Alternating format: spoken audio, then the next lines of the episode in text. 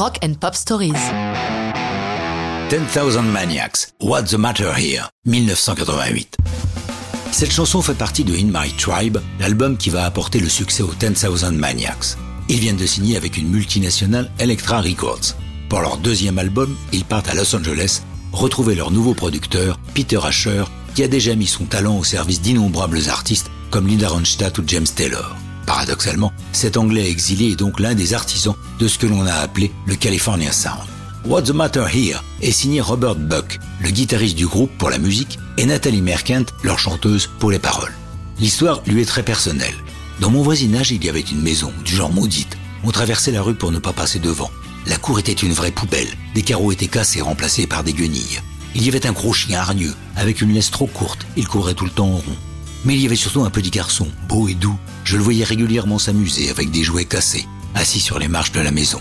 Mais souvent j'entendais une voix venant dans l'intérieur, lui criant des obscénités. On soupçonnait que cet enfant subissait des sévices. Elle n'est pas la première à aborder ce sujet délicat. L'année précédente, Suzanne Vega a ouvert la voie avec sa chanson Lucas, qui a été un très gros succès. Nathalie Merkint a évidemment déjà écrit en compagnie de Robert Bucks. ils ont une méthode très simple. Buck vient la voir avec une idée de départ qui musicalement correspond bien au son du groupe. Autour de cette base, Nathalie démarre une mélodie vocale. Une fois les deux au point, elle trouve le thème de la chanson et se lance dans le texte que Buck appelle joliment des poèmes de tonalité, puisque pour écrire, elle part de la tonalité de la chanson. Comme l'expliquait le bassiste Steven Gustafson, bien souvent on arrivait en studio sans avoir aucune idée de quel pouvait être le sujet de la chanson. L'album In My Tribe paraît le 27 juillet 87, les critiques sont élogieuses et le disque permet aux 10,000 Maniacs d'élargir leur audience.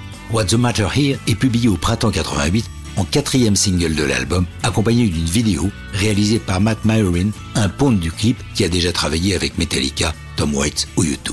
Devant sa caméra, des enfants, certains très heureux, d'autres nettement moins. Comme souvent dans les clips de 10,000 Maniacs, on voit beaucoup Nathalie Merkin, bien plus furtivement les autres membres du groupe. Mais ça, c'est une autre histoire de rock'n'roll.